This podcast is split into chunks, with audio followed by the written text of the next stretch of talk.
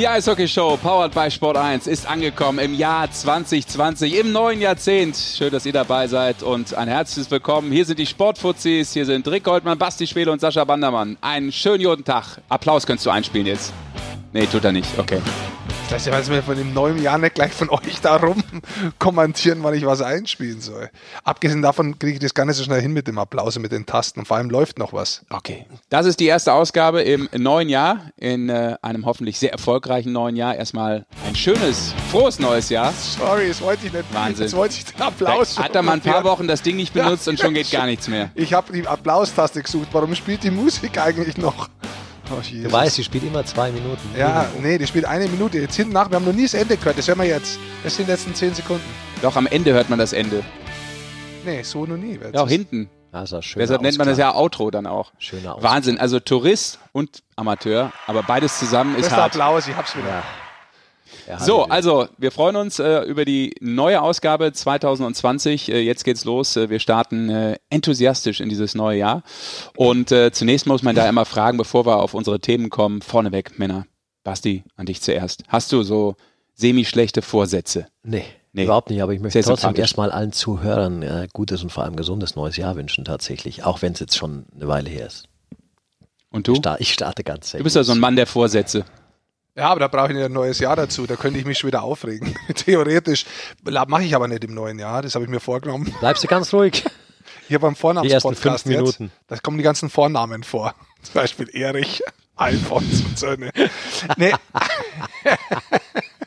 also pass auf. Also wer das Erstmal- verstehen will, sollte einfach mal kurz äh, Wikipedia aufmachen und Rick Goldmann googeln. Also tatsächlich ähm, bin ich Vorsätze. kein Freund von von, Vorsätze. von, von, von, von Vorsätzen vielleicht schon, aber Er nicht kommt langsam rein ins neue Jahr, merkt man gerade. Auch sprachlich. von neuen Jahr. Also ich finde allein diese Silvesterfeier furchtbar.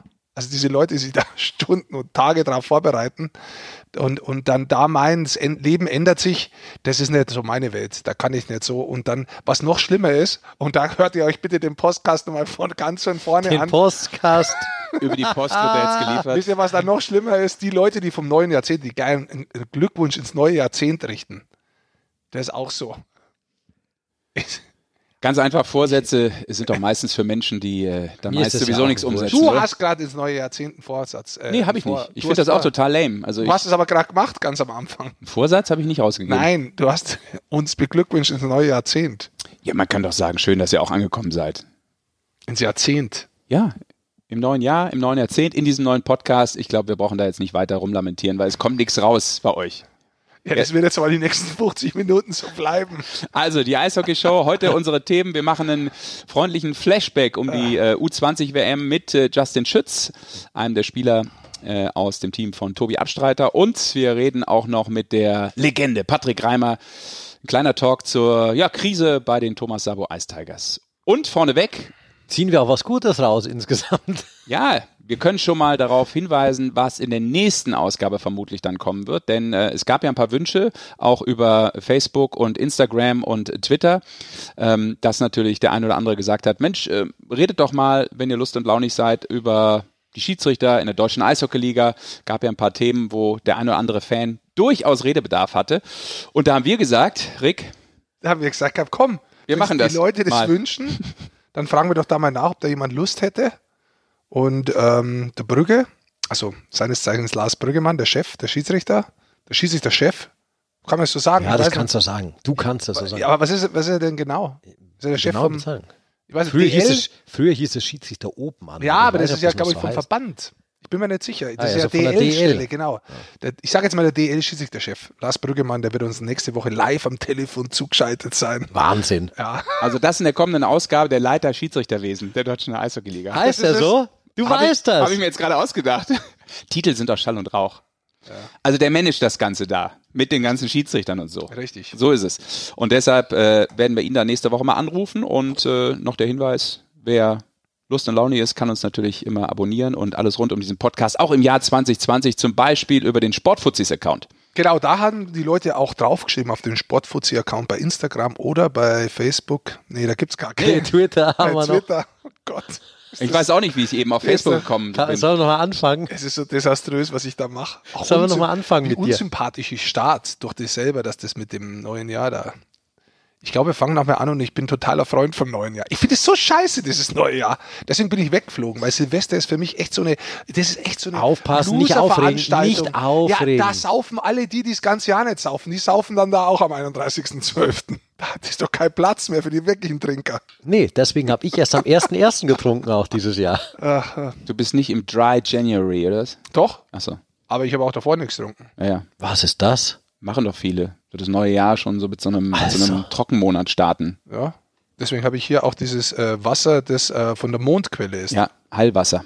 Schaust du mich so an? Der Buzz Aldrin hier runtergebracht, oder was? Ist übrigens immer besser, Leitungswasser zu trinken, nur mal so ganz nebenbei.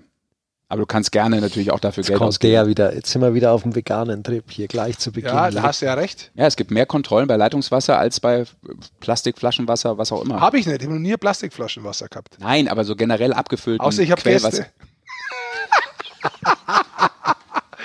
Darf ich denn nur Leitungswasser aus der Plastikflasche bringen? Wenn du kommst, dann nehme ich, dann fülle ich alte Plastikflaschen mit Leitungswasser auf und gebe sie dir.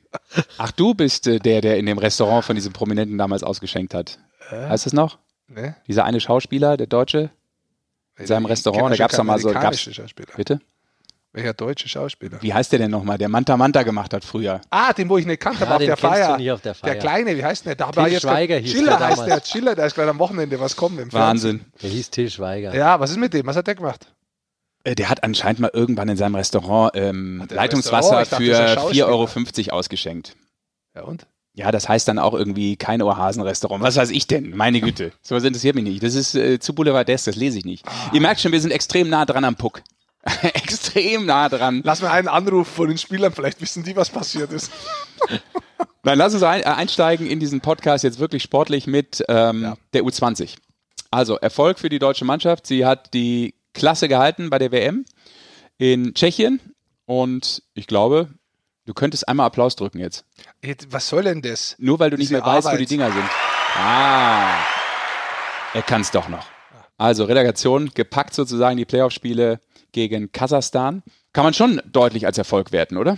Auch wenn es jetzt vielleicht nicht so war, dass der eine oder andere, der mit so einem Viertelfinale geliebäugelt hat, ähm, Also das Ziel nicht erreicht hat. Ich muss jetzt fairerweise dazu sagen, dass ich über Weihnachten, Neujahr nicht da war. Und wo ich war, war kein Internet. Ich konnte die Spiele tatsächlich nicht anschauen. Ich habe aber, wie ich zurückgekommen bin, alle Qualifikationsspiele gesehen, die drei. Ähm, und habe mir natürlich immer The Best of, also die kurzen Zusammenfassungen angeschaut von den Spielen zuvor. Und da muss ich sagen, ich habe auch mit sehr vielen Leuten gesprochen, die es tatsächlich gesehen haben, die ganzen Spiele gesehen haben. Das ist auch sehr schön, dass das sehr, sehr viele Leute gesehen haben. War ein großes Thema hier, ist auch in der Presse gewesen. Ich glaube, das ist sehr positiv für Eishockey insgesamt in der U20-WM wirklich erstmal wirklich stattfindet. Es hat bisher, also medial stattfindet. Das hat's ja, gibt's jedes Jahr, nur so mal zur Info, aber normalerweise hat es noch kein Schwein interessiert davor in Deutschland. Äh, das ist dieses Jahr deutlich anders gewesen. Das ist einmal der erste Erfolg. Ich glaube, der zweite Erfolg ist ganz klar die Art und Weise, wie Deutschland da aufgetreten ist. Also man hat gegen den Gastgeber gewonnen. Das waren auch die Spiele, Gegen den Gastgeber und die Schiedsrichter. ja, ja. Ich, das kann ich jetzt nicht so viel Doch. dazu sagen, aber du hast es gesehen. Also auf jeden Fall hat man da einen Sieg geholt. Und normalerweise hätte das, wenn es gut gelaufen wäre, auch schon genügt, um ins Viertelfinale zu kommen. Das war jetzt dieses Jahr anders, weil er alle jeden, jeden, jeder jeden geschlagen hat. Aber ich glaube auch, dass die Spiele insbesondere gegen die USA und auch gegen Kanada wirklich Erfolg waren. Gegen die USA, wenn man da ein paar Sachen vielleicht hätte anders gemacht, äh, hätte man durchaus Punkte auch da mitnehmen können. Und das zeigt eigentlich schon die Qualität. Das, glaube ich, zeigt auch, dass das Eishockey in Deutschland im Nachwuchs sich entwickelt hat. Bast, ja, Basti, die Aufmerksamkeit, die Rick gerade angesprochen hat, hat bestimmt auch ein bisschen damit zu tun, dass natürlich, ja, so eine U20, ich nenne es jetzt mal Galionsfigur, hört sich jetzt blöd an, aber du weißt, was ich meine und ihr wisst, was ich meine, wie ein Moritz Seider, der natürlich auch ähm, in den letzten Monaten in der Presse äh, viel mehr vorkam als vielleicht der ein oder andere jüngere deutsche Spieler, das aber vielleicht auch es damit zu tun hat, dass insgesamt eben jüngere Spieler auch aus dieser Mannschaft äh, in der deutschen Eishockeyliga aktiv waren und du, glaube ich, eine andere so Awareness hast, äh, Ja, weil, was das weil betrifft, du die Jungs oder? halt dann alle auch schon Genau. kennst Ja. tatsächlich. Der Eishockey Hat schon damit zu tun, die oder? Jungs, ja. Weil ähm, wenn er nur eine Juniorenmannschaft spielt, sagen dir viele Namen natürlich gar nichts, aber so haben die Jungs echt schon in der Liga aufmerksam gemacht und äh, deswegen ist das Turnier natürlich umso interessanter für viele gewesen. Glaube ich auch. Wollen wir mal ähm, anrufen, wie ich gesagt habe, bei Justin Schütz, der dabei war vom ERC Red Bull München. Assistenzkapitän da. Auch das noch, auch das noch. Ich glaube, den kriegen wir direkt vom Skills-Training, hat der heute noch. So, mal gucken. Ich wähle durch und wenn er jetzt aus der Umkleide raus ist, kann er uns vielleicht auch verstehen. Hoffentlich hat er sich einen guten Platz gesucht, wo die Verbindung funktioniert. Servus. Ja, da ist er. Justin, herzlich willkommen. Hier ist die Eishockey Show powered by Sport 1 mit Sascha Rick und Basti. Servus. Hallo. Servus. Hi. Ja, schön, dass du Zeit hast. Ähm, ich glaube, gerade mehr oder weniger vom Eis runter, stimmt das so ungefähr? Ja, ja, wir hatten noch äh, Eistraining. Ja. Okay. Und geduscht, alles im Kasten. Wunderbar. Du bist bereit ja, genau. für knallharte ja. Fragen? Nein. Auf jeden Fall. du, wir haben gerade schon ein bisschen angefangen, ähm, nochmal das äh, U20-Turnier so ein bisschen zu rekapitulieren. Ähm, wenn du jetzt nochmal zurückblickst, manchmal ist es ja auch vielleicht, vielleicht äh, einfacher, wenn man mal ein paar Stunden äh, ins Land hat ziehen lassen. Wie ähm, fällt so dein persönliches Fazit, dein privates Fazit mal losgelöst auch von der Mannschaftsleistung aus? Was, was ist so alles drin gewesen für dich in dem Turnier? Äh, ich denke mal so, zurückblicken finde ich ein bisschen schade, dass wir nicht ins Viertelfinale gekommen sind mit dem Team. Einfach, weil ich der Meinung bin, vor allem so die Art und Weise, wie wir gespielt haben. Ich würde sagen, dass wir eigentlich kein schlechtes Spiel in der Gruppenphase gespielt haben. Wir konnten gut mitspielen gegen die Amis, Kanadier. Okay, natürlich gegen die Russen war es ein bisschen schwieriger, aber auch gegen die Tschechen haben wir ein gutes Spiel gemacht und ist ein bisschen schade im Endeffekt. Aber wenn man schon gegen die Tschechen dann gewinnt, was eigentlich so das vermeintliche Ziel war, wenn man ins Viertelfinale kommen will, eine Mannschaft zu schlagen, vor allem die Tschechen, dann ist ein bisschen schade, wenn ich so rückblickend äh, das sagen kann, dass es ein bisschen schade ist, dass wir nicht ins Viertelfinale gekommen sind. Aber sonst äh, Klassenhalt haben wir geschafft und das ist, denke ich mal, das Allerwichtigste. Weißt du, was ich finde, das, das spricht ja auch schon für euch, dass ihr euch mit dem Klassenhalt dann nicht zufrieden gebt, sondern dass ihr auch irgendwie, so wie es die Nationalmannschaft in den letzten Jahren ja gemacht hat, äh, rauszugehen, um zu gewinnen und nicht äh, um gut dazustehen. Das finde ich äh, schon mal eine klasse Einstellung von euch. Äh, vielleicht eine Frage insgesamt zur Mannschaft. Wie, wie habt ihr euch da zusammengefügt? Ihr wart ja echt lang zusammen. Ihr habt euch am 13.12. glaube ich schon getroffen in Füssen und wart dann fast durchgehend zusammen. Wie war so das gesamte Mannschaftsgefühl? Wie habt ihr euch verstanden? Gab es da auch ein paar Sachen, die man vielleicht im Podcast erzählen sollte, ansonsten nicht? äh, ich, also ich kann nur sagen, dass wir uns im Team äh, richtig gut verstanden haben. Äh, ich denke mal, wir kennen uns ja eigentlich alle schon aus den, aus den früheren äh, U-Nationalmannschaften. Und es ist immer, also ich finde es immer richtig toll, die Leute zu sehen, mit denen man vielleicht, so ich kann ja von mir jetzt nur sprechen, eigentlich, dass ich vor allem mit den Leuten, mit denen ich vielleicht damals noch in Kassel zusammengespielt habe, als ich klein war oder Iserlohn, oder dann auch die, die in Salzburg mal waren, die alle wiederzusehen, die man dann halt einfach nicht mehr gesehen hat, weil sie halt andere Wege gegangen sind und äh, oder auch gegen die man früher gespielt hat, nicht unbedingt miteinander, aber man hat ja auch gegen alle schon mal früher in den Nachwuchsligen gespielt und auch in den, äh, der U18 und so bei der Nationalmannschaft ge äh, gespielt und das ist immer immer schön, alle wiederzusehen und deshalb war im Team eine super Stimmung immer und natürlich, wenn man sich dann äh, vier Wochen lang sieht, ja, äh, man kommt halt auch immer wieder gut zusammen und äh, ja, lief alles bestens. Justin, jetzt bist du ja letztes Jahr bei der Mannschaft auch dabei gewesen, die aufgestiegen ist und hast das Turnier da in der B-Klasse, so nenne ich es jetzt mal, äh, gespielt. Jetzt dieses Jahr seit langer Zeit mal wieder A-Klasse. Erklär uns mal ganz kurz den Qualitätsunterschied vielleicht insgesamt von den Gegnern und den Spielen. Ja, ich denke mal, letztes Jahr vielleicht bei der BWM waren wir vielleicht irgendwo schon der Favorit aufzusteigen mit wahrscheinlich Weißrussland oder Lettland. Und äh, dieses Jahr waren wir ja eher so der, der Underdog in der Gruppe, wo jetzt wahrscheinlich nicht jeder gedacht hat, dass wir da so gut mitspielen können. Äh, ich denke mal, das ist so vor allem die Klassenunterschied. Du spielst dagegen gegen äh, Nationen wie Kanada, USA, Russland, die die oder die eigentlich jedes Jahr, ob es jetzt im Nachwuchs oder bei der A-Nationalmannschaft immer die die Top-Leute haben und äh, auch im Draft und im Nachwuchs äh, immer die Top-Picks äh, hervorbringen. Das ist schon äh, immer was, äh, eine tolle Erfahrung, sage ich mal, die mitzunehmen zu können, so gegen solche Leute gespielt zu haben. Aber das sieht man natürlich auch aber ich, ein bisschen so, wenn du es vergleichst, vielleicht von der Qualität her, vom Niveau her, vergleichst vielleicht ja, mal mit der DEL. Äh, wie viel Unterschied boah. ist da? Ja, ich, ich, ich denke mal, Nachwuchs hat ein bisschen anderes Eishockey. Das ist viel, jetzt von der DEL würde ich jetzt sagen, ist viel äh, körperbetonter vielleicht der DEL. Da bei uns halt viel, viel Skill, äh, Schnelligkeit. Es ist brutal schnelles Eishockey. Ähm, ja, und ich würde sagen, insgesamt spielt es halt anders, ob du jetzt in der DL spielst gegen Männer oder dann vielleicht auch in deinem Alter gegen Spieler. Mhm. Aber äh, ich denke mal, vor allem die gegen die Russen oder Kanadier war es schon ein enorm schwieriges, äh, schwierige Gegner, sage ich mal so, die natürlich auch Körper spielen können und skilled sind. Also ja, Ja, da hast du die Unterschiede ja schon mal ein bisschen aufgezeigt, aber ähm, insgesamt, ihr hattet ja vor allem auch, finde ich, äh, extreme gute Qualität im, im Sturm.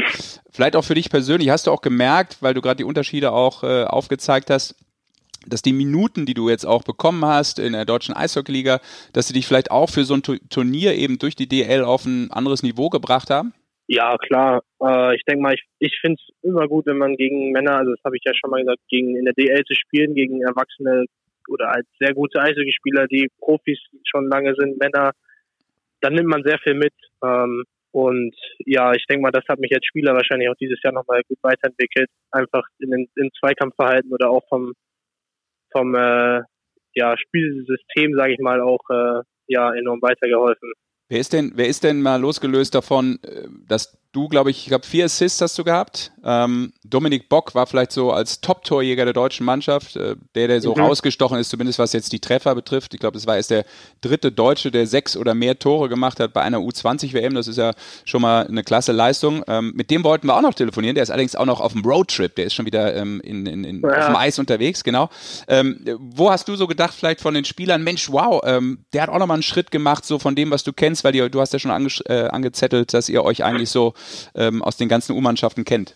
Von wem ja, warst du am meisten äh, überrascht, sagen wir mal vielleicht, im Positiven? Ja, auf jeden Fall Dominik. Ähm, also Borki hat ein richtig, richtig gutes Turnier gespielt, äh, muss ich auf jeden Fall sagen.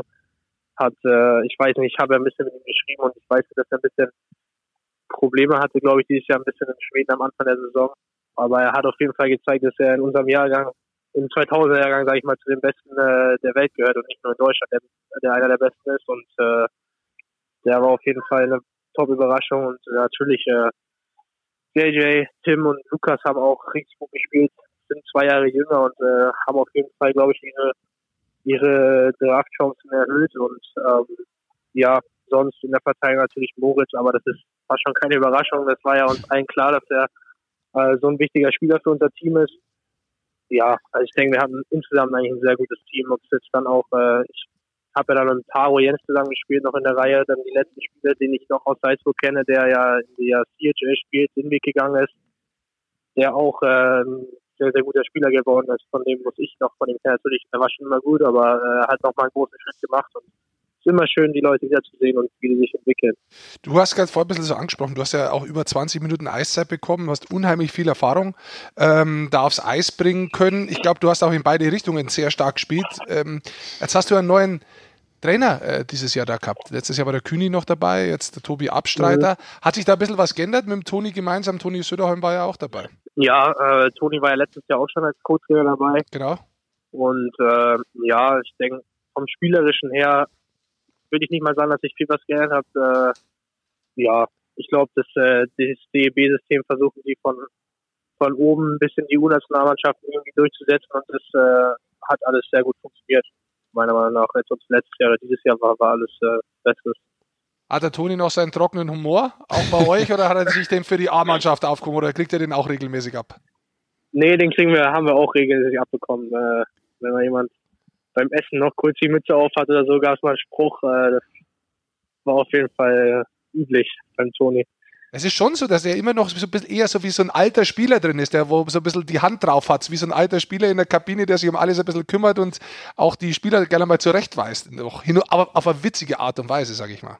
Ja, ich, äh, Toni ist ein Wahnsinnstrainer und auch Mensch. Ähm, ja, hat immer versucht, irgendwo, eine, irgendwo einen Spruch reinzudrücken, vielleicht auch um die, um die Stimmung dann äh, anzuheben, vor allem nach vielleicht einem knapp verlorenen Spiel irgendwie immer, immer gute Stimmung reingebracht und äh, ich denke, das ist auch gut von einem Trainer, dass er versucht oder halt auch die Jungs irgendwie versucht, die Stimmung aufrechtzuerhalten. Mhm. Ja. Vielleicht noch zwei Fragen zum Verlauf des Turniers. Du hast es vorher schon mal angesprochen.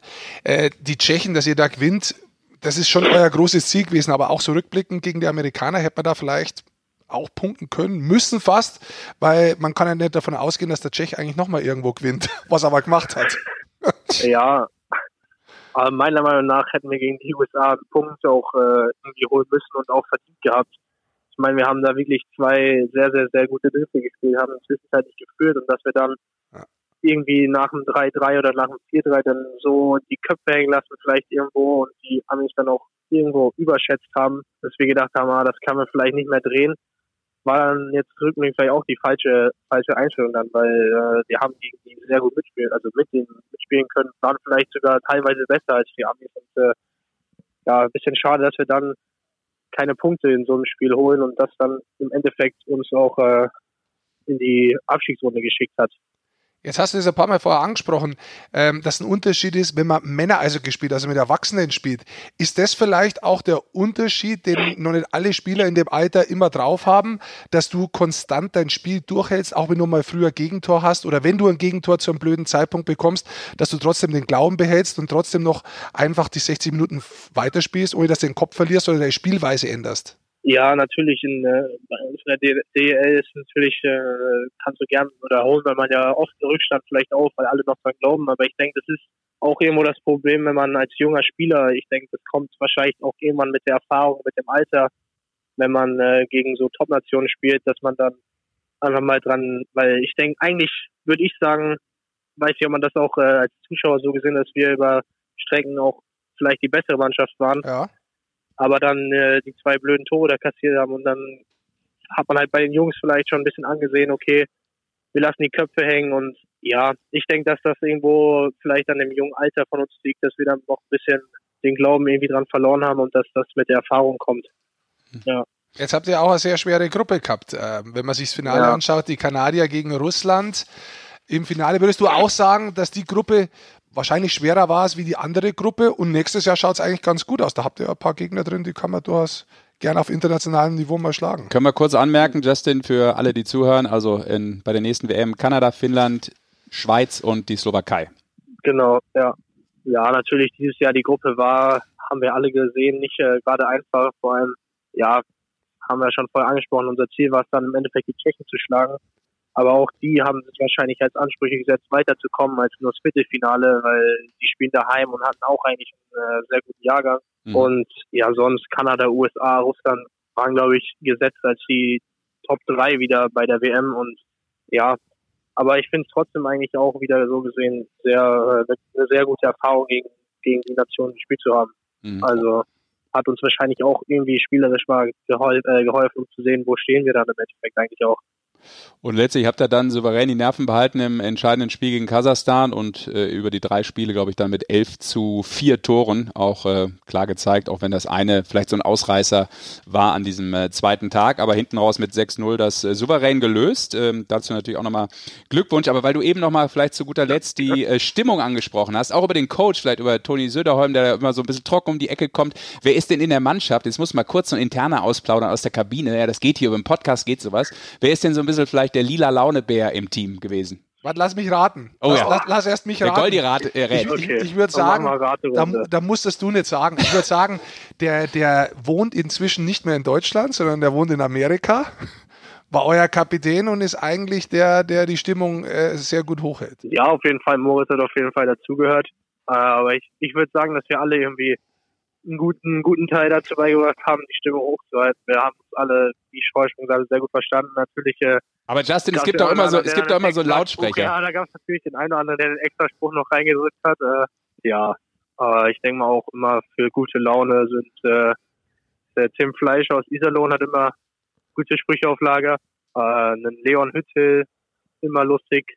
Ja, immer, da sind ein paar dabei, ja. Aber die Stimmung war insgesamt auch gut, gell? Äh, über 8000 Leute in der Halle drin bei den Spielen. Ist das was, was dich ja. verwundert hat oder habt ihr gewusst gehabt, dass das auch, wenn nicht tschechische Spiele sind, dass das so gut besucht ist? Also ich habe auf jeden Fall gewusst, dass gegen die, in den, also die Tschechen-Spiele natürlich voll sind.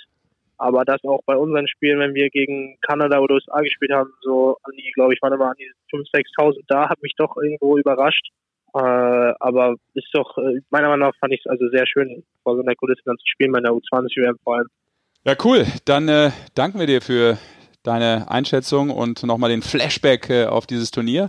Und äh, ja, jetzt geht's weiter mit der Deutschen Eishockeyliga gegen, wir, ja. werden wir rauskommen, Köln. ist Donnerstag und ihr spielt am Freitag gegen Köln, ne? Ah, genau, genau. Genau. Wie war es eigentlich? Hast du ein paar Tage freigekriegt in München oder musstest du gleich sofort ins Training? Bist du richtig nee, ich habe heute, heute das erste Mal trainiert wieder. Ich hatte schön Montag, Dienstag frei und heute war dann direkt zweimal Eistraining. Also Haben sie extra gewartet, haben gesagt, gehabt, sie alle haben Dienstag frei dafür, Ja. zweimal am Mittwoch. Nee, die hatten, glaube ich, nicht. Ich, ich glaube, die hatten tatsächlich nicht Dienstag frei und die waren auch, äh, die dachten, sie bekommen frei von Don, aber die haben Dienstag schon wieder anfangen müssen, glaube ich, Justin. Ja, oder? die anderen Jungs haben äh, gestern schon wieder trainiert und JJ, Dennis und ich haben dann heute, durften heute erst erscheinen. Ah, schön. Sehr gut. Dann äh, wieder viel Spaß in der deutschen Eishockey-Liga. Zurück im Flow. Dankeschön. Und guck mal, weil wir haben heute mal mit der Jugend begonnen. Das ist auch okay. Guck mal, das, das, ist, das ist jetzt ein besonderes Lob an dich. Jetzt kommt gleich ein Typ noch, äh, der ist quasi doppelt so alt wie du. Mit Patrick Reimer. Mit dem sprechen wir auch noch. Super. Dann danke dir und Danke. äh, alles Gute. Tschö. Danke, ciao. Ciao, Justin. Ciao. Ja, jetzt habe ich schon den Oldie äh, schlecht gemacht von seinem Alter her. Ne? Ja, was machst du denn? So bist du halt. Ja. Aber er ist, wie alt ist er? 37, haben wir eben nochmal nachgeguckt. Patrick Reimer. Ja? Ja. Ich hab's gewusst, aber du hast nachgeguckt. Wird sogar 38 dieses Jahr. Nein, ich finde es, das ist halt echt krass, weil könnte Daddy sein. Also, dann haben wir das äh, Thema Das U20 Wa- Vage abgehakt. Behauptungen, die da aufgestellt werden, Mutmaßungen. Was wäre, Lass wenn uns mit mal Sascha Bandermann? Wahnsinn, Leute. Es war neben der U20-WM war ja auch sonst viel los in der DEL. Lass uns da, da mal ein bisschen schauen, was da alles los war. Was war denn da so los? Da lacht er. Ich habe mal nachgeschaut, weil ähm, Ah, die unteren Mannschaften gewinnen tatsächlich wieder. Hin und wieder. Schwenningen ist jetzt deutlich äh, in Aufwind gekommen, tatsächlich unter äh, Sunny, Niklas Sundblatt. Ja, Äh, Krefeld äh, gewinnt wieder Spiele. Deswegen ist auch zum Beispiel das Spiel jetzt am Freitag sehr interessant. Da spielt nämlich Nürnberg daheim gegen Krefeld. Nürnberg, du hast ja schon angesprochen, wir werden mit Patrick Reimer sprechen. Die haben jetzt acht Spiele in Reihen verloren, sind jetzt Elfter, 43 Punkte und Krefeld kann damit direkt punkten. Andere würden sagen, das ist ein Sechs-Punkte-Spiel. Ich bleibe dabei, es ist ein Drei-Punkte-Spiel, weil es gibt bloß drei Punkte.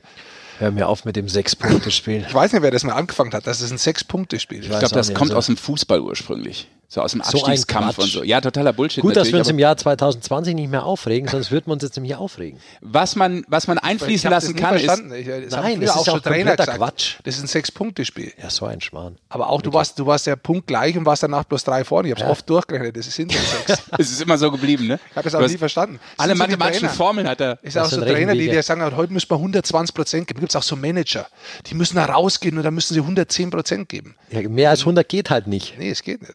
Und das glauben die aber wirklich, man kann das machen. Nee, dann bist du halt ein schlechter Spieler gewesen, müsste man eigentlich zu dem sagen, und warst oft bei 80 Prozent, sodass dir 100 Prozent tatsächlich wie 120 vorkommen. Das sagst du dir, weil hast ja keinen Job mehr danach. Was damit reinfließt, ist doch ganz einfach dieser mentale Aspekt Ah. noch. Ja, ist doch klar, wenn Ja, du ein Spiel doch- gewinnst, sagen wir mal im direkt, sinnlose, das ist das hör mir doch mal zu. Floskeln sind doch Mann, das. Mann, Mann. Das ist doch nur das, was es vielleicht impliziert, dass du sagst, okay, pass auf, du hast da zwar nur drei Punkte zu holen, aber im Spiel, vielleicht gegen direkten Nein. Konkurrenten, in der Tabelle, ob du dich davor setzt oder nicht, das hat vielleicht nochmal so einen ganz anderen Push. Deshalb ist es gemeint. Ich bin doch voll bei Das dir. ist ein direkter Gegner. das Das, heißt, die eine Mannschaft kann drei Punkte nicht holen, die andere holt drei, es ist wie sechs. Sonst müsstest du sechs holen, um drei näher ranzukommen. Was? Mathematisch verstehe ich das schon. Verstehe dich gar nicht mehr Ja, jetzt. du nicht, weil du mathematisch nichts verstehst, aber die, die mir das immer gesagt haben mit sechs Punkte, die verstehen mathematisch noch deutlich weniger wie du. Und deshalb rege ich mich eigentlich drüber auf.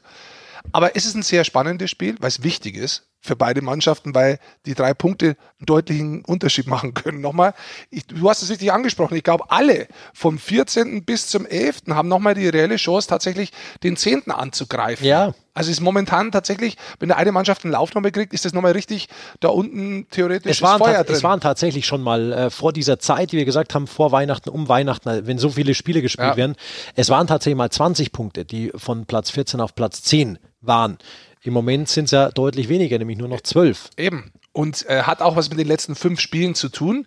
Auch da sieht man jetzt zum Beispiel, Bremerhaven hat sich da oben wieder reingenistet in Platz fünf, weil sie in den letzten fünf Spielen elf Punkte gemacht haben. Und gleich danach kommt Düsseldorf und Berlin. Die haben jeweils zehn Punkte gemacht in den letzten fünf Spielen. Auch Düsseldorf im deutlichen Aufwärtstrend, spielen am Freitag gegen Berlin. Und die wenigsten Punkte in diesen fünf Spielen Nürnberg. Und deswegen sind die momentan auch da unten drin. Ja, dann äh, fragen wir mal nach, warum das so ist, oder? Wir haben äh, das schon angesprochen, du hast es eben Du bist gesagt. jetzt beleidigt wegen dem. Nee, nee, ich finde das super. Das war ein. Spaß. Nein, ich finde das super. Wegen dem ist so sachlich auch gewesen, deine Kritik, das mag ich. Das war doch keine Kritik, das war ein Spaß. Ich rede doch nur Mist daher. Man muss halt auch, aber du weißt doch, dass du für in Mathe auch so schlecht warst. Mathemat mathematisch bist du wirklich kein. Ich ja, habe, ich möchte jetzt einmal noch zu meiner Ehrenrettung sagen, ich hatte immer eine 5, aber im Abi, also. im Abi drittes Fach habe ich eine 4 minus geschrieben, die will ich nochmal, und die hat mich 6000 Mark damals, oder vielleicht auch meine Eltern gekostet, Nachhilfe, aber ich habe sie geschrieben, die 4 minus. Die hast so. du direkt beim Lehrer Nachhilfe genommen, in Anführungszeichen. damals in Nordrhein-Westfalen hat man das Abi per se ja, viel schwerer als in Bayern. Bauer, einen Baumarkt kauft, oder? Ich war auch an einer der schwersten Schulen in äh, Nordrhein-Westfalen. Ja, warst du? Ja, ja. Es war richtig tough. Warum? Ist einfach so. Da gab es ein hohes Niveau. Drei Tennisbälle hast du in die Hand bekommen und dann hast du gesagt, wie viel sind Warst du in der Sportschule? Nein, ich war an einer ganz normalen Schule. Ja? Ja. Aber wollen wir jetzt über meine Schulnoten reden oder über mein Abi? Du willst ja nicht drüber reden. Doch, ich habe doch, sag mal, ich habe hier gerade zugegeben, habe mich geoutet gerade mit einer 4 Minus sozusagen. Überleg mal. Der Schule. Das ist doch auch nicht so ja. schlimm, dass du nicht gut warst in Mathe früher. Ich war ja auch nie da in der Schule. Ja. Ja. Siehst du? So sieht's mal aus. Aber kommen wir zurück. Schön, dass du bei uns im Podcast bist. Wir freuen dich jede Woche. Ja, dafür reizt noch. Manchmal auch intellektuell. das habe ich ja nicht angekreidet. Was? So, Komm, bevor Rick Goldmann an. anfängt ja. zu stottern, ähm, sicher sicher. rufen wir lieber nochmal einen an. Du hast es gesagt. Also Nürnberg mit äh, größeren Problemen, acht Niederlagen in Folge, in dieser Zeit nur einen Punkt geholt, sechs Heimniederlagen am Stück. Jetzt machen wir ein Spiel. Wir machen ein Spiel und zwar versucht man Patrick Reimer so hinzulegen, dass er sechs Punkte Spiel sagt. du kannst es, du kennst ihn gut. Ja. Kannst ja hinlegen, kannst ja sagen, du hör mal zu, Nürnberg gegen München, das ist schon ein sehr besonderes Spiel, da, da geht es um viel, oder? Vielleicht sagt er dann von sich aus, sechs Punkte Spiel. Machst du das mal, ja, Basti? Die spielen Wir aber probieren gegen Krefeld, das. nicht gegen München, macht aber nichts. Was habe ich gesagt? München. Ja, habe ich versprochen. Ich meinte ja Krefeld natürlich, Nürnberg-Krefeld. Ich rufe jetzt erstmal an, mal gucken. Ich rufe jetzt mal Jochen Reimer einfach an.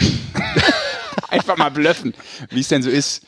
So, Patrick Reimer und die Nummer wird gewählt. Also, ich habe es nochmal gesagt, wenig geholt, 15 zu 38 Tore. Aber frag erst mal, wie es ihm geht. Ja.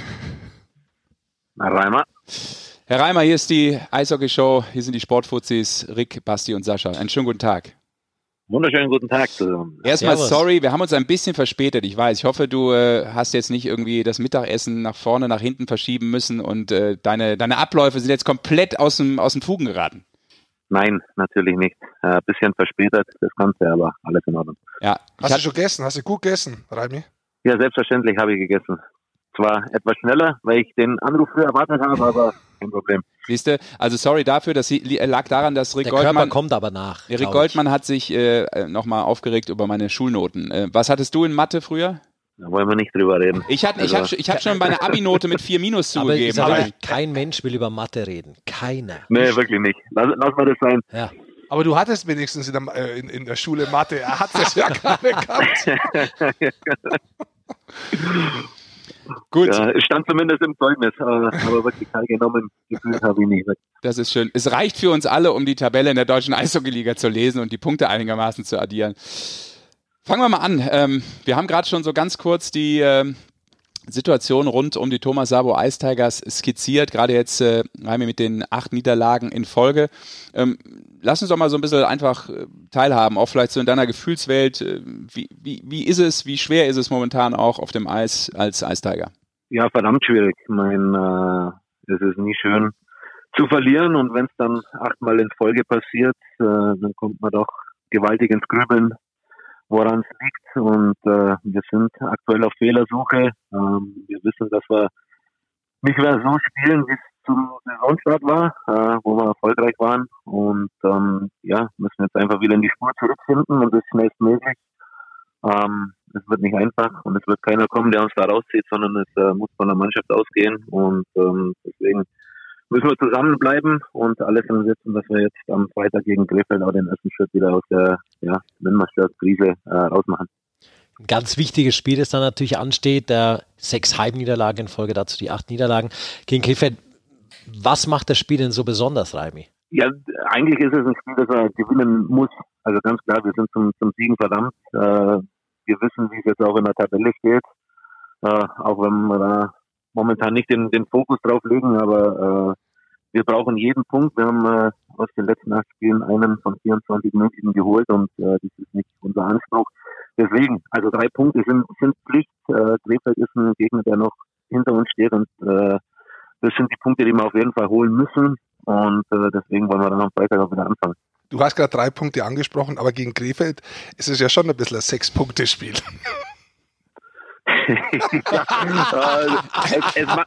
Reimi, ganz kurz. Wir, wir, es erklären, wir müssen es erklären, ja, genau das mit den sechs Punkte Spiel, das sagen immer die Leute. Es gibt halt bloß drei Punkte zu holen und wir haben gesagt, ich habe davor gesagt, komm, wir versuchen es aus dir rauszuholen, dass du sechs Punkte Spiel sagst. Magst du es auch nicht? Ja, also man kann schon so sehr. Es gibt äh, wichtige Spiele und es gibt Spiele, die dann vielleicht äh, nicht um vermeintliche sechs Punkte gehen. Aber für uns äh, kann man so als zwölf Punkte Spiel sehen, wenn wir wollen. Es ist bitter notwendig, dass wir wieder zu Punkten anfangen. Ja, ich glaube, wir können uns darauf einigen, dass es halt Spiele gibt, die in einer bestimmten Situation in der Saison eine besondere Wertigkeit vielleicht haben, losgelöst der Tatsache, dass es drei Punkte immer nur gibt, logischerweise. Ne? Na, schön ausgedrückt. Ja. Deswegen ist er da. Ähm, jetzt hast du gerade gesagt, am Anfang ist sehr gut gelaufen. Jetzt wenn wir so ein bisschen zurückschauen, äh, warst du vielleicht auch ein bisschen überrascht? Ich muss ganz ehrlich sagen, ich war überrascht, dass ihr so stark, so früh so stark eigentlich gespielt habt. Und ihr habt ja immer Verletzte gehabt, auch in der Saison. Ist das jetzt vielleicht was durch die vielen Verletzten, dass sich jetzt da so ein bisschen das Ganze auspendelt einfach? Weiß ich nicht. Will ich auch nicht als Ausrede hernehmen. Klar haben wir nach wie vor Verletzte und zahlreiche Verletzte möglicherweise, aber das haben andere Teams auch. Und normalerweise ist es auch so, dass man im Saisonverlauf dann vielleicht eine gewisse Steigerung drin hat, ähm, das System immer besser greift. Und bei uns war es ja, wie du schon sagst, überraschenderweise am Anfang sehr gut. Wir haben unglaublich hart gearbeitet und haben uns äh, ja zu 100 Prozent immer an das System gehalten. Und das ist uns jetzt ein bisschen abhanden gekommen. Ähm, aber ich würde das jetzt nicht auf die auf die Verletzten schieben. Also wie gesagt, das haben wir am Anfang auch gezeigt, dass es äh, trotz Verletzungen äh, gut laufen kann. Und wir machen einfach die Kleinigkeiten, wie man schon immer so schön sagt, nicht mehr richtig und äh, dementsprechend ja, haben wir uns da jetzt auch in die Situation so gebracht. Aber Raimi, erklär das vielleicht mal für die Leute, die jetzt nicht so im Eishockey drin sind, die, die sich da sagen, ja, die spielen, aber die trainieren doch jeden Tag das gleiche, die trainieren das gleiche System.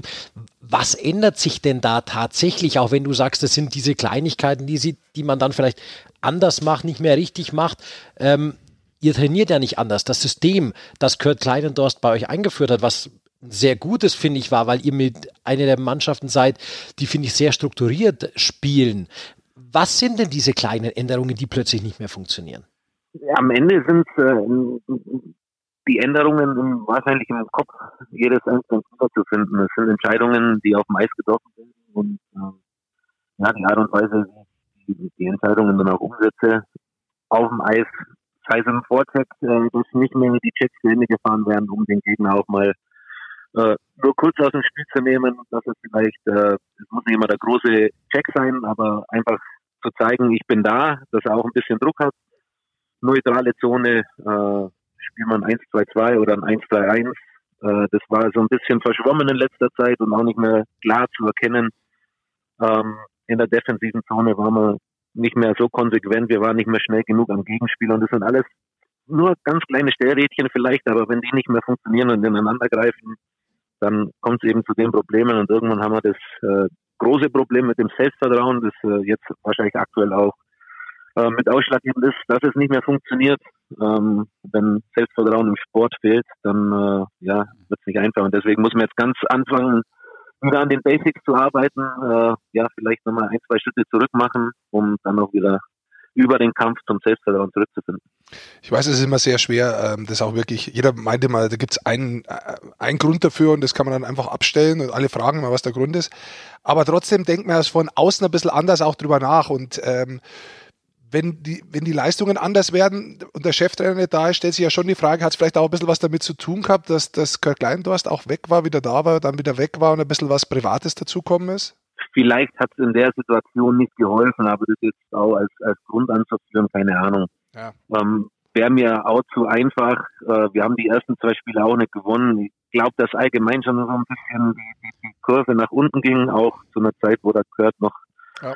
noch da war ähm, und ja nicht mehr die Konsequenz in unserem Spiel so zu erkennen war, wie es mhm. am Anfang der Fall war. Und ja, Vielleicht ist es dadurch mehr eingerissen, äh, dass eben auch der, der, der Chef an der Bande gefällt hat, ohne ihm äh, Kofi da jetzt was wegzunehmen, der einen super Job gemacht hat in der Vertretung.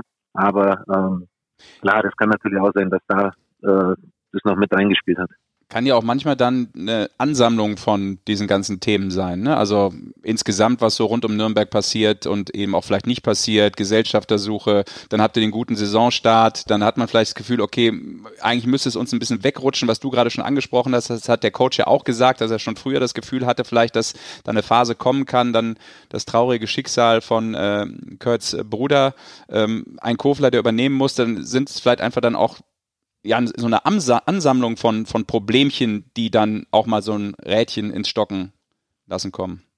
Ja, sicher. Aber das, das Schöne an der Situation, äh, wir können uns da selber wieder rausmanövrieren und ähm, die Stimmung ist natürlich nicht super aktuell, aber wir haben auch keinen Akademiker, der drin ist und mit dem Finger auf andere zeigt. Und ähm, ich glaube an die Truppe, die wir da haben. Und wir haben es im Verlauf der Saison schon gezeigt, dass wir gemeinsam erfolgreich spielen können und genau das muss in den Köpfen bleiben und das müssen wir uns halt wieder erarbeiten jetzt. Sag mal, du als Kapitän bist ja vielleicht äh, nicht nur Sprachrohr aus der Mannschaft raus, sondern bist ja auch der, der, der von der Mannschaft da viel mitkriegt. Ist es bei dir, wir haben das mal mit Daniel Pieter gehabt, weil sein Krefeld relativ rund geht oder rund ging, dass da viele auf ihn zukommen, kommen auch Spieler auf dich zu und sagen, hm, du jetzt schon Januar, hast du schon was gehört, wie geht's weiter, wie können wir uns orientieren oder irgendwas? Ist das auch ein Faktor, der bei euch so ein bisschen in der Kabine natürlich immer wieder rumspukt? Eigentlich weniger, weil wir alle davon ausgehen, dass äh, ja, Nürnberg nächstes Jahr in der D Eishockey spielt. Ähm, klar kommen immer die Fragen, aber das gibt es in, in, in, jeder Mannschaft, glaube ich, um äh, Gehälter, äh, Budget, was weiß ich, wer verdient was. Aber das hat man in Mannheim genauso wie es in, in Iserlohn, Krefeld, Nürnberg oder was weiß ich passiert. Also das ist jetzt nichts Neues. Und wie gesagt, also von uns geht keiner davon aus, dass äh, in, in Nürnberg nächstes Jahr kein Eishockey mehr gespielt wird. Und von daher ist es gar kein großes Thema eigentlich. Denn weil du es schon angesprochen hast, wie schaut denn deine persönliche Planung aus für die nächsten Jahre? Für die nächsten Jahre? Oder sagen wir für die nächste Saison? Oder ich weiß, wie weit planst du das? Weißt du, wir was? kennen uns ja schon, schon lange, Reimi, und ich weiß, du hast früher immer mal gesagt, du möchtest zum Abschluss deiner Karriere nochmal in Italien spielen. Kannst du dich da erinnern? Ja, aber das ist ja noch weit weg dann. ja, eben, deswegen. wie, wie, wie schaut es denn aus? Du bist, du bist jetzt lang da in Nürnberg, du bist ja auch involviert. Ähm, was, ist, was, was macht denn deine persönliche Planung? Also die Planung aktuell bei mir ist äh, auf jeden Fall noch eine Saison anzuhängen. Ähm, ich fühle mich noch gut, fit genug, um äh, ja auf DL-Niveau zu spielen. Äh, das sollte auch Ziel sein. Also ich will mich nicht übers Eis schleppen, aber eine Saison, denke ich, habe ich auf jeden Fall noch in mir. Und ähm, ja, man ist in Gesprächen. Äh, Nürnberg ist natürlich Ansprechpartner Nummer eins und wie gesagt, also ein Jahr will ich auf jeden Fall noch dranhängen. Entscheidet das dann auch so ein bisschen wie bei Michi Wolf vielleicht? Äh, auch deine Frau mit? Ein Jahr kriegst du noch? ja, natürlich. Äh, die Frau hat genauso ein Mitspracherecht. Äh, das ist ganz normal. Ähm, und bei uns steht jetzt auch Nachwuchs an im März. Äh, das wird das Ganze auch nochmal verändern. Ähm, aber ja, grundsätzlich habe ich trotzdem eine relativ freie Hand äh, zu entscheiden, wo man dann sein wird. Aber äh, sie sind trotzdem ein wichtiger Ansprechpartner. Okay, das heißt, äh, abseits vom Eis musst du so langsam auch schon mal anfangen, ähm, dich um andere Dinge zu kümmern, ne? die man dann in so einem Haushalt braucht, wie ich gerade gehört habe, aufgrund des Nachwuchs. Richtig, richtig. Sehr gut. Geht ist nicht, nicht nur, ja nicht mehr nur am Eishockey. Genau, da musst du so ein paar, weiß nicht, windeln.de und sowas googeln wahrscheinlich, wo du dann die entsprechenden Dinge bald kaufen wirst. Okay. ja, genau.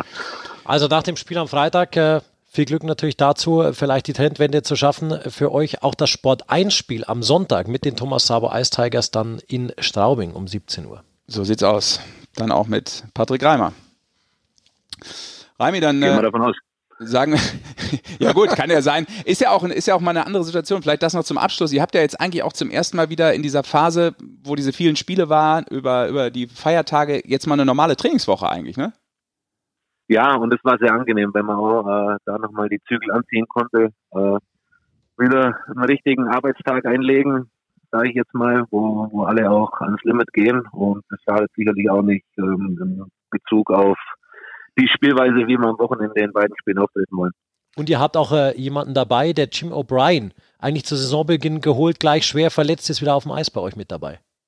Ja, und das ist eine, eine tatsächlich eine ganz tolle Geschichte, weil wenn man das gesehen hat und äh, so verfolgt hat, wie es ihm ging, äh, kann man nur einen Hut ziehen, wie er sich dann ausgearbeitet hat, die Ziele gesetzt und jetzt eigentlich schon ja, eher frühzeitig erreicht hat. Also Hut ab, vor allem äh, war er die ganze Zeit positiv und äh, das ist, glaube ich, auch nicht immer einfach in, in so einer Situation, vor allem wenn man es äh, eigentlich zwei Jahre in Folge mitmacht. Super, Raimi, du dann viel Erfolg. Jo, vielen Dankeschön. Dank fürs Mitmachen, Ja, danke für deine Zeit. für deine Genau. Zeit. Und äh, beim nächsten Mal sind wir pünktlich und äh, das Essen geht auf uns. Ja, und vielleicht ein anderes Thema dann. Irgendwas Positives. Wir rufen an, wenn ihr zehn in Folge gewinnt, rufen wir wieder an. rufen wir wieder an. So machen wir's. Alles klar. Okay. Super, danke dir. Liebe Grüße. Jo, Ciao. Ciao. dann, Danke. Ciao, ciao. Ja, das ist äh, schwierig, so eine Situation zu erklären. Ne? Das ist äh, das auch, was Kurt Kleindorf, ich war am ähm, Sonntag ja bei dem Spiel gegen Ingolstadt und dann sagt er auch, hey, das ist manchmal total schwer rüberzubringen. Ich kann dir jetzt noch fünfmal die gleiche Antwort geben. Ja. Manchmal ist es so, wenn du das Spiel nicht gespielt hast, unglaublich schwer für Leute, die außen stehen, auch zu verstehen, warum so eine Dynamik im negativen Sinne da reinkommt. Das hat er eigentlich ganz äh, interessant erklärt, weil soll nicht heißen, er wusste nicht mehr, was er jetzt tun soll, sondern dass es auch für einen erfahrenen Coach manchmal schwer ist, da jetzt äh, die entsprechenden Maßnahmen einzuleiten, dass es auf einmal flupp macht und Klick macht. Es ist Sport auch, halt. Und, und, und er, Raimi hat es ja auch super gesagt, er meinte es ja auch, ey, Selbstbewusstsein im Sport, äh, da kann man immer wieder drüber labern und die Leute sagen, ja, ja, Selbstbewusstsein und mental, es ist ein krasser Faktor, wenn mal irgendwie so eine negative Dynamik reinkommt. Der größte Faktor in dem Zusammenhang ist tatsächlich, dass, wenn die Leute ehrlich sind und wenn sie auch so weit sind, dass sie das erkennen können, wie der Reimis jetzt auch gerade gesagt hat, die erkennen schon, du gewinnst dann oft noch Spiele, obwohl du es eigentlich gar nicht verdient hast. Erkennt aber keiner. Ja. Insbesondere das Außenrum. Weil die Das Statistik aber einmal ist ja vier in Folge gewonnen, aber Genau, das ist jetzt auch nicht böse gemeint, sondern die Fans sind ja dann in diesem Aufwärtsschwung auch und du als Mannschaft weißt es aber, du zahlst aber eigentlich den Preis nicht mehr. Also, wenn man ganz ehrlich ist, Mhm. wenn man ganz ehrlich nachher hinschaut, weißt du als Mannschaft, hey, schon wieder gewonnen, das ist eigentlich mehr uns zugeflogen, wir haben ja den Preis gar nicht Zeit. Und dann fängst du an Ja, aber das erkennst du meistens erst später, wenn es wieder aufhört. Ja, du kannst es auch in dem Moment schon erkennen, aber du änderst das oft, weil du auch, das ist dann manchmal einfach so. Könnte man jetzt noch weiter ausführen, aber es dauert lang. Dann kommst du in den Slump rein, also es geht los, dass du Spiele wirklich verlierst, dann bist du oft die bessere Mannschaft. Du arbeitest, aber dann gehen die Dinger nicht rein. Und dann kommen genau die und es wird eigentlich verschlechtert sich dann, weil die dann sagen, die erkennen das dann nicht und sagen, äh, Außenstehende oft, äh, und sagen, Moment mal, das, jetzt habt ihr nur das verloren und das ist nicht besser. Dabei hast du aber schon viele andere Spielweise. Ich erinnere mich zum Beispiel an Mannheim vor der Pause, wo ich Mannheim auch gesehen habe. Die haben schon wieder ganz anders gespielt. Für mich war klar, dass die nach der Pause, nach der Deutschland Cup Pause, ganz anders rauskommen, ganz anders spielen werden. Die haben das da schon überwunden gehabt, bloß dann geht's los. Du triffst dann das Tor nicht, dann hast du Pech, dann hast du kein Abschlussglück und, und, und. Da kommen so viele kleine Faktoren dazu, ähm, warum du dann erfolgreich bist, ist, wo du einfach nicht ändern kannst von heute auf morgen, weil du eigentlich schon alles richtig machst. Bloß du holst die Punkte in diesem Zeitraum nicht. Und das kommt dann langsam aber wieder zurück. Und meistens braucht es irgend so ein, das gibt es ja aus, die ganzen doofen Ausdrücke in Amerika drüben, diesen Can-Opener und so eine Sachen ähm, wirklich, wo du halt die Box aufmachst und danach ist wieder ganz normal. Und so wirklich erklären kannst du es eigentlich nicht, sondern das ist wirklich so, du merkst das Gefühl, aber du merkst den Flow, du merkst, dass du gegen die Wand läufst lang und du siehst aber die, die, den Durchgang nicht, wo du durch kannst, du rennst immer weiter gegen die Wand. ja. Aber das ist schwer wie, wie du sagst, es, es ist auch nicht ein Punkt, sondern es ist tatsächlich ein Prozess. ein Prozess. Ins Positive wie ins Negative. Absolut, ja. Und es ist oft so, dass du noch Erfolg hast, obwohl deine Leistung nicht mehr stimmt. Ja, ja. Und andersrum, dass du, guten, dass du gutes Eishockey zum Beispiel zeigst, aber den Erfolg nicht hast. Und ähm, das war jetzt auch nichts gegen, dass, dass der Fan das per se nicht erkennt, sondern es ist einfach von außen sehr schwer zu erkennen, weil meistens geht es von außen halt sehr oft äh, einfach nur um die Punkte. Ja. Wer die Punkte holt, Ist ein Sieg oder nicht? Genau. Und in. Deutschland ist es per se öfter so, auch von der Berichterstattung oder wie draufgeschaut wird, ist es eher sehr kritisch. Selbst dann, wenn einer achtmal gewinnt, ist es eigentlich immer negativ. Wenn es sowieso negativ ist, ist es noch negativer. Ja, das ist oft so. Also jetzt rede ich als ehemaliger Spieler dazu, aber auch so, wenn ich es begleite, hat jetzt nichts mit dem Eishockey zu tun per se, sondern das grundsätzlich in den Sportarten. Eher so von der Berichterstattung her. Ähm, oder von der Denkweise. Berichterstattung möchte ich nicht mehr sagen, von der Denkweise her. Und dementsprechend, wenn du aber selber drin bist, das sind echt so Momente, du, du kämpfst da, um das zu erklären, wirklich um jedes Wort, weil es selber so schwer zu erklären ist, was das alles ist, um das wirklich darzustellen.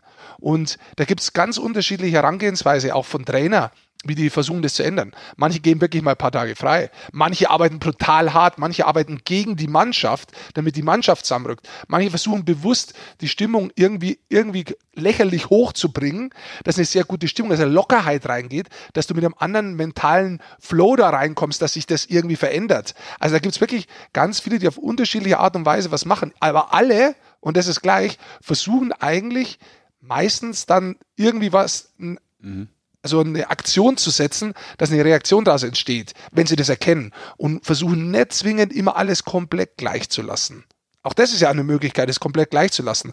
Aber das ist auch bloß bis zu einem gewissen Zeitpunkt, dann erkennen sie es und sagen so, jetzt müssen wir doch mal irgendwie was ändern in irgendeiner Richtung. Ja, deshalb ist das auch unglaublich schwer, manchmal das nachzuvollziehen, weil da braucht man, glaube ich, schon, oder muss man vielleicht auch intensiv, sehr intensiv selber mal Sport gemacht haben, um dann auch so dieses Gefühl auch von der Kabine zu bekommen, wie, wie reagiert eine Mannschaft, wo muss ich auch als Coach angreifen. Und du hast gerade ganz gut gesagt, finde ich, das ist auch der Unterschied dann halt, ob du nachher auch als Top-Sportler oder Mannschaft, egal jetzt in welchem Sport eigentlich, ob du dann oben bleibst, weil gerade diese Momente zu erkennen, okay, eigentlich zahle ich den Preis nicht mehr dafür, so wie du es angesprochen ja. hast, ich muss jetzt was ändern, damit ich eben weiter die Eins bleibe oder in der Tabelle oder wo auch immer.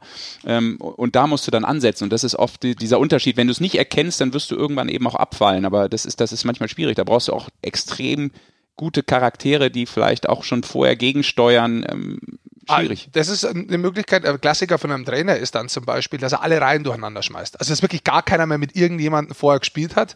In Amerika wird das oft gemacht, da werden alle rechts außen austauscht, dass er einfach mal springen eine Reihe weiter, dass du noch immer der Pärchen hast, aber neuen dazu, dass alle so ein bisschen andere Alertstellung haben, ja. Aber es gibt auch die Trainer, die einfach sagen, okay, ich schmeiß alles durcheinander. Ich bringe einfach Leute zusammen, die so noch nie gespielt haben. Und macht einfach, das einfach um die, den Fokus drauf zu bringen, dass man sagt, hey, den kenne ich nicht, muss ich ein bisschen anders spielen, genau. konzentrierter spielen. Das kann aber auch brutal in die Hose gehen. Ja. Das ist so ein Klassiker, das kann brutal in die Hose gehen, weil du dich halt mit dem Typen hinten und vorne vielleicht nicht verstehst, also spielerisch her gesehen, und es einfach nicht passt von der Harmonie her. Und dann ist von draußen das nächste. Dann kommt, kann sein, dass du mehr Unruhe reinträgst, also allein theoretisch jetzt. Dann heißt was das für Trainer? Jetzt stell er noch alle zusammen, Mannschaft schimpft vielleicht und das und das und das. Von draußen kommt, schau mal, wie die gespielt haben, die werden ja immer schlechter. Ja. Also kann aber auch gut geben, also die Spieler zusammenreißen denken, scheiße, jetzt müssen wir noch mehr zusammenräumen, weil der, der spielt nicht gescheit zurück, jetzt muss ich für den das auch noch übernehmen oder irgendwas. Da kannst du auf ein höheres Level auch kommen. Das kommt auch immer auf die Mannschaft drauf an, wie weit die Mannschaft ist. Also es ist wirklich sehr, sehr, sehr komplex und schwierig. Und da kommen wir aber zum Begriff Mannschaft und deswegen auch Eishockey, weil dieses, dieses nicht nur dieses Gefühl, sondern dieses Mannschaftssein in so einer Situation so enorm wichtig ist. Ja, und da sind wir dann irgendwann auch wieder beim Sechs-Punkte-Spiel, weil. ja, aber trotzdem nur drei Punkte ja, gibt es. Natürlich, wir haben nein. heute eins gelernt, das Sechs-Punkte-Spiel gibt nur drei Punkte. Ist richtig. Das ist äh, sozusagen das Fazit dieses Podcasts. Und der Name des Podcasts. Sechs-Punkte-Spiel. Ja. ja, das ist gut. Das nehmen wir als, als, als Titel. Sechs ja. für drei. Er hat sich ja auch nicht locken lassen. Hat er souverän gelöst, finde ich. Hat er wirklich. Ja. ja. Hat er gleich ausgehört. Wie so schön umkurvt alles. Aber, aber er, hat auch er war nah dran. Und er hat auch nee. gelacht. Er hat auch gelacht, ja. weil er das ja oft hören muss, logischerweise, ja. von, von ja, Menschen, die auch dann wissen wollen, was ist los. Und dann kriegt man schnell mal die Frage gestellt oder auch so äh, vorgeworfen, pass auf, das ist ein Sechs-Punkte-Spiel. Lass uns noch kurz zwei Sachen sagen. Es gibt, glaube ich, eine Neuigkeit noch, die ganz interessant ist. Schwenningen haben einen neuen sportlichen Leiter. Ja, mit Christoph Kreuzer. Erst nach der Saison natürlich. Ja. Mm, ist ja. momentan Cheftrainer Bad, Bad Nauheim. Wieder DL2. zurück in der DL. Genau, kommt zurück, aber in einer anderen Position. Bis ja. jetzt nur Cheftrainer gewesen, da seit 2014 unterwegs, erst bei Düsseldorf, jetzt in Bad Nauheim und jetzt ist er sportlicher Leiter. Da wird er Jürgen Rumrich ersetzen. Ab 1. Mai, glaube ich, also zur kommenden zur Saison. Saison dann. Genau. Ansonsten gibt es ziemlich viel Eishockey bei Sport 1, Basti. Bei Sport 1 gibt es tatsächlich viel Eishockey. Neben äh, vor allem der, der Sonntag haben sie, glaube ich, ausgerufen als Eishockey pur. Da gibt es äh, das äh, Spiel in der DL ab 17 Uhr, Straubing gegen Nürnberg. Danach noch zwei äh, NHL-Spiele tatsächlich live und zwar Winnipeg gegen Nashville und Minnesota gegen Vancouver direkt im Anschluss. Also das ist nicht so schlecht für alle Eishockey-Fans. Da kann man mal einen Sonntag so richtig Eishockey genießen. Sehr schön. Toll. Dann viel Spaß an diesem Sonntag und äh, hoffentlich auch ein wenig mit diesem Podcast. Und nochmal der Hinweis, alles rund um dieses äh, kleine Hörspiel, wie immer, ist nicht so auf ernst den Sportfuzis-Account. Was? so, ich dachte, Was? Wir, wir, entschuldigen uns schon und sagen, es ist nicht alles so ernst gemeint ist und so. Das musst du immer am Schluss sagen. Ja. Zur Sicherheit. Ist nicht alles so ernst gemeint, was ich sage. Ja, ich sage halt mehr so mit dem Augenzwinkern vieles. Ja. Ach, immer darf man nicht immer alles so ernst nehmen dann. Achtung, das ist alles nur Satire. Satire darf alles. Oder auch nicht. Das ist äh, ein großes Thema gewesen vor gar nicht so langer Zeit her. Aber also das habt ihr bestimmt nicht mitbekommen. Das, die Umweltsau habe ich mitgekriegt. ja, okay. Das finde ich ja sensationell. Äh, vielleicht, äh, weiß nicht, nicht, dass wir uns jetzt noch ausufern über andere Meine Themen Oma unterhalten. ist eine Umweltsau. Ich finde ich unglaublich, über was sich Menschen mittlerweile stundenlang, wo Politiker Zeit verplempern, weil sie sich irgendwo zu welch, irgendwelchen Themen äußern, weil irgendwo was gesungen wurde, finde ich sensationell. Wenn das keiner kommentiert, hätte es übrigens auch gefühlt kaum einer mitbekommen. Aber das ist was anderes. Das können wir aber nochmal besprechen in unserem Sing-Podcast, in unserem Umwelt-Podcast und natürlich in unserem Politik-Podcast. Ja.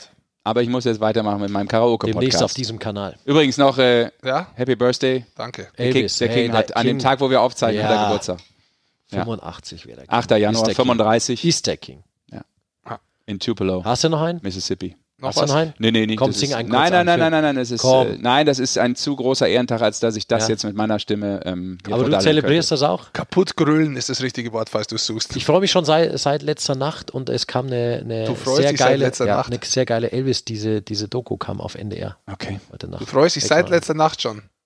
Und am 16. August äh, werde ich dann auch nochmal den dich denn? Todestag in Ehren halten. Das machen wir. Auf was freust du dich denn äh, seit letzter ja, Nacht? Weil da immer Elvis-Sachen auch kommen dann zu seinem Geburtstag. Ach so, ich dachte, du freust dich auf den Todestag schon seit letzter Nacht. Ja, was weiß ich was? Geburtstag. Ach so. Heute Wahnsinn, hätte er. Geburtstag, Ja. weil er am 8. Januar 1935 in Tupelo, Mississippi, das Licht der Welt erblickte. Er verstarb am 16. August 1977 in oh, Memphis, Tennessee. Da, wo Graceland noch ist. So, jetzt weiß der Rick auch Bescheid. Ja, Musikgeschichte. seid ihr alt. Schöne Woche. Schmeiß die Leute raus. Euch. Genau. Mehr zum Eishockey Geht übrigens. zum Eishockey, schaut Eishockey. Ja. Geilste Sportart der Welt. Genau. Also ran an die Glotze oder in die Arenen. Bis dahin, danke, macht's Danke. gut. Servus. Ciao. Tschüsschen.